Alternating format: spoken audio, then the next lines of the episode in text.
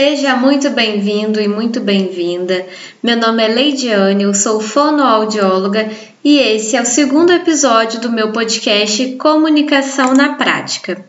Hoje nós vamos falar sobre estratégias para lidar com o medo de falar em público, esse medo que assombra as pessoas, que faz muita gente ter pesadelo por aí.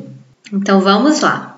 A primeira coisa sobre falar em público que é muito importante e que contribui para esse medo é você mudar a forma como você vê esse momento, né? Essa oportunidade. Quando as pessoas têm esse medo, elas pensam o quê? Ai, as pessoas vão me julgar, ai, eu vou errar, ai, vai ser horrível, ai, vai estar tá todo mundo me olhando, vai estar tá todo, todo mundo me julgando. E na verdade, não é bem assim que acontece. Só que nós vamos criando esses monstros na cabeça.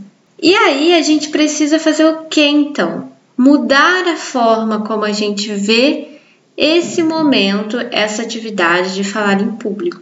Ao invés de pensar que é um momento onde vai todo mundo estar te julgando como você acha, você pode pensar que é uma oportunidade de se mostrar, de mostrar o trabalho, de falar sobre algum assunto, sobre um tema que você ama, de mostrar para as pessoas do seu trabalho, por exemplo, em uma reunião, que você é competente, que você sabe do que você está falando.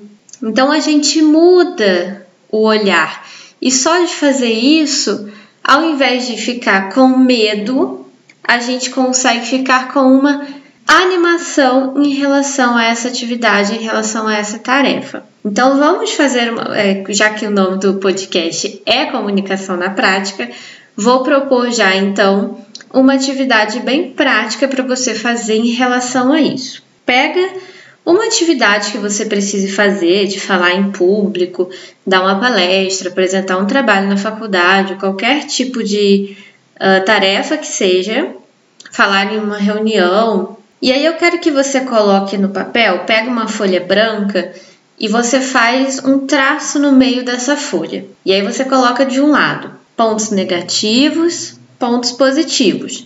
E em cima você coloca lá qual é essa atividade que está sendo feita, que, tá, que vai ser realizada. E agora você vai pensar assim: um ponto negativo em realizar essa atividade Porém, para cada ponto negativo, você tem que pensar dois pontos positivos. Então, vamos lá neutralizar essa sensação ruim de falar em público. Então, vamos lá. Ponto negativo de me expor, né, de falar em público. As pessoas vão me julgar. É um pensamento muito recorrente, né, na cabeça das pessoas e pode ser também na sua cabeça. As pessoas estão me julgando. E aí, como ponto é, positivo, neutralizador disso, você pode pensar: estarei expondo um tema que eu acho importante. Então, esse é um ponto positivo. Outro ponto positivo, eu vou estar desenvolvendo a minha comunicação. Então, eu vou desenvolver nessa atividade a minha comunicação. Quando eu fizer isso, quando eu me expor a essa atividade. Então você pensa o que, que você ganha e o que, que você perde. Por exemplo, você precisa apresentar um trabalho. Ponto negativo, muito nervosismo. Ponto positivo, uh, eu vou mostrar para as pessoas que eu entendo daquele assunto. Então você pensa e você tenta fazer esse balanceamento. O que, que você ganha falando em público? Porque muitas vezes a gente fica focado no que perde. Mas vamos fazer o, o trabalho né, inverso o que eu ganho fazendo essa atividade? E aí tem uma outra atividade, uma outra orientação para esse momento, para lidar com esse medo de falar em público, que infelizmente muitas pessoas não vão gostar do que eu vou falar agora, mas você só lida com o medo de falar em público, falando em público, se expondo a esse momento. Claro que existe ajuda, claro que existem técnicas que podem ser feitas antes de você chegar a esse momento, mas para superar esse medo de falar em público, você precisa se expor a isso. Inclusive foi como eu fui melhorando as minhas habilidades de falar em público. Chegou uma hora que eu tinha tanto medo e que eu fugia disso. Ai, não, mas eu não quero. Ai, não, mas se precisar eu não quero. E aí eu notei que eu precisava fazer o inverso. Se eu tenho medo, aí que eu vou mesmo.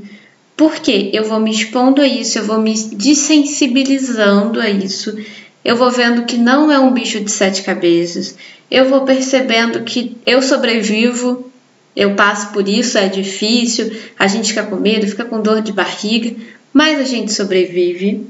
Então, é exatamente isso. Ao invés de correr, de fugir, você faz mais. Ah, tem uma oportunidade de falar, quero. Ah, tem que apresentar um trabalho, vou. E aí, com isso, você vai se acostumando com essa situação, associado também às técnicas. Esse é o ponto, então, Número 2, vamos retomar. Primeiro você precisa mudar a forma como você vê esse momento, você precisa se expor a esse momento. Agora, digamos que você chegou lá, tá lá, tem 20 pessoas te olhando. Ai meu Deus, Leidiane, tô nervosa, tô com dor de barriga, eu não tô mais sentindo a minha mão, não tô sentindo meu pé, não sei nem onde que eu tô. Calma.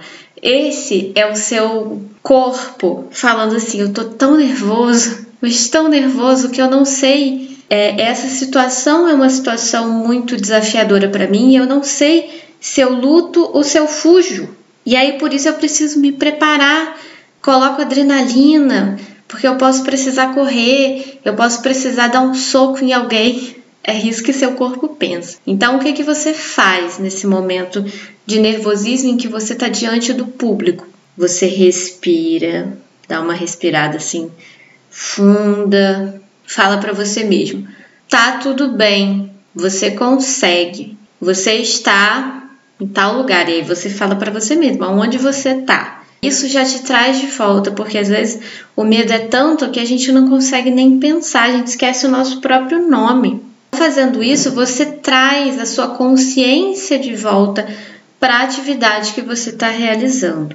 O próximo ponto, que também é muito importante, que é se preparar para esse momento. Não tem como você lidar com esse medo se você muda a forma como você vê, você se expõe a esse momento, mas você não se prepara.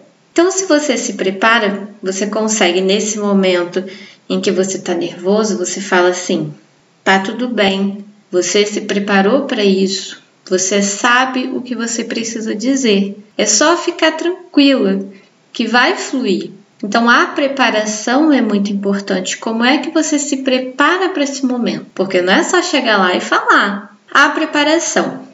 Uma coisa na preparação que pode te ajudar a diminuir a adrenalina nesses primeiros momentos é incluir na sua introdução, no seu início, alguma atividade que seja mais mecânica. O que, eu quero dizer com isso? Quando eu fui apresentar o meu TCC, eu sabia que eu ia ficar muito nervosa. É um momento único, as pessoas estão lá para julgar o nosso trabalho, julgar a nossa apresentação e dar uma nota, então eu sabia que eu ia ficar nervosa. Mas eu me preparei. No meu TCC eu escrevi histórias infantis. Eu pensei, vou começar a minha apresentação, né? Eu falo meu nome, falo o tema do meu trabalho, minha orientadora, mas logo em seguida, antes de começar a apresentação de fato, eu vou convidar as pessoas a ouvirem uma das histórias que eu produzi, porque aí eu começo com algo mecânico, porque a leitura ela é mais mecânica.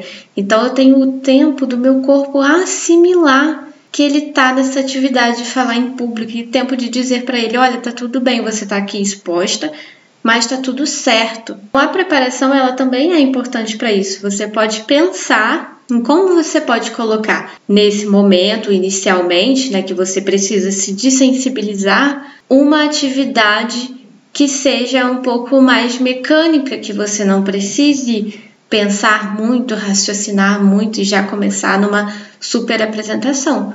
Por exemplo, colocar, iniciar sua apresentação com um videozinho curto de um minuto, um minuto e meio, ou iniciar fazendo isso que eu fiz. Ah, eu quero iniciar lendo para vocês esse parágrafo aqui desse livro, que é muito interessante. Claro, tem que estar relacionado com a sua apresentação.